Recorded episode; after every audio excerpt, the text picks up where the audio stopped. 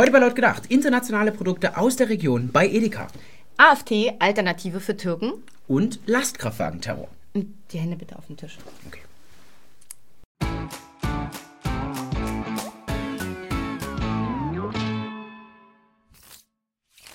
Leere Regale bei der Einkaufsgenossenschaft der Kolonialwarenhändler in Hamburg. Die Bilder erinnern stark an die DDR-Zeiten. Sozialismus im Endstadium. Und in der Wüste, da geht derweil der Sand aus. Alle ausländischen Produkte hätte man aus den Regalen entfernt. So eine Interpretation der Bilder von der CDU-Politikerin Julia Klöckner. Ja, aber vielleicht fehlen doch einfach die ausländischen Fachkräfte, die sonst die Regale vollgeräumt haben. Dabei steht Edeka doch eigentlich für regionale Produkte. Geworben wird mit gesundem Genuss aus ihrer Region. Regionale Nähe als Qualitätskonzept. Warte mal kurz. Der Edeka ist in Hamburg? Da kann ich mir direkt denken, warum die Regale leer sind. Der Edeka wurde von Demonstrantinnen geöffnet. Die Lebensmittel wurden verteilt. Antifaschisten in Aktion. Du hast bei Antifaschisten das Gender Gap vergessen. AntifaschistInnen? Genau. Entschuldigung. Jo, die Beziehung der deutschen Politik zur Türkei ist in letzter Zeit etwas kompliziert.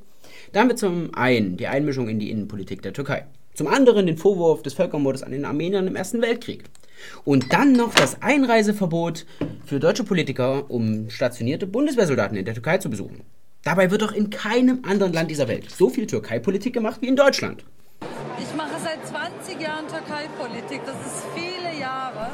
Auch Millionen Türken haben in Deutschland ein neues Zuhause gefunden. Und sie haben mitgeholfen, das Land zu dem zu machen, was es jetzt ist. Also Integration ist ein ziemlich unbeliebtes Wort äh, bei Jumma, weil ähm, wir uns natürlich nirgendwohin integrieren müssen. Eine politische Heimat fanden viele Türken bei den Sozialdemokraten. Aber die SPD, die hat jetzt eine neue Zielgruppe. Auf die Türken ist man überhaupt gar nicht mehr angewiesen. Also lässt man sie fallen wie so eine heiße Kartoffel.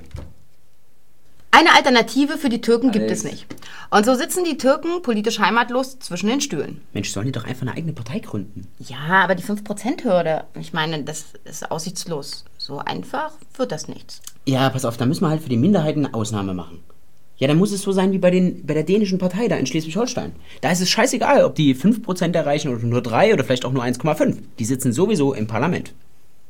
Dafür könnte man auch die Hürde für deutsche Parteien anheben, damit nicht so viele Parteien im Parlament sind. Zum Beispiel auf 15 Prozent. Dann kommt auch die AfD nicht mehr rein. Und wieder erschüttert der Terror Europa. Einhalt ist jetzt geboten. Schweigeminuten werden abgehalten.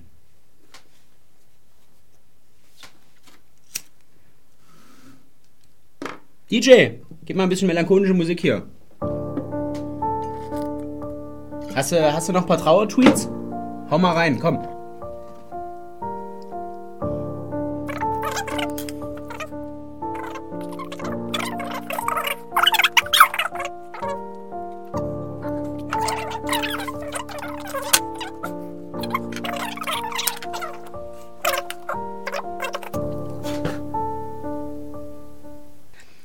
So ging es auch der SPD-Politikerin Eva Högel.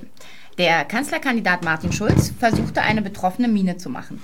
Aber Eva Högel alberte im Hintergrund herum. Betroffenheit sieht anders aus. Aber die Sozialdemokratin trifft damit voll den Zeitgeist. Ja, das ist nun mal ganz normal. Terror gehört zum Alltag. Und man muss sich da auch nicht so emotional haben. Es geht um die Versachlichung des Terrorismus. Und so schrieb auch die Süddeutsche Zeitung. Lieferwagen tötet 14 Personen in Barcelona. Fanatische Lieferwagen, die Europa angreifen. Dabei ist töten doch so ein hässliches Wort. Besser wäre die Schlagzeile Lieferwagen mh, sieht sich mit Hindernissen konfrontiert. Ja, oder morgen in der Zeitung. Messer überfällt Bank. Aber nicht alle Personen hatten so viel zu lachen wie die Sozialdemokratin Högel. In Köln rüstet man sich jetzt auch für den Terror. Hier zieht man Grenzen. Schwere Wassertanks, Sperrpfosten oder Betonkübel sollten die deutschen Innenstädte vor Angriffen schützen. Aber dann hat man gemerkt, die Dinger bringen überhaupt nichts. Tests haben gezeigt, dass die Teile im Ernstfall völlig wertlos sind. Aber daran soll es nicht scheitern. An der Technik will man arbeiten. Vielleicht würde es in Köln auch einfach helfen, wenn man das Licht im Dom ausschaltet. Dann, ähm, dann sieht der Lkw-Fahrer nachts nicht, wo er hinfahren muss. Jo, Freunde, das war's diese Woche mit Laut gedacht. Schreibt uns in die Kommentare, wo ihr seid, wenn Conor McGregor Floyd Mayweather durch den Ring prügelt.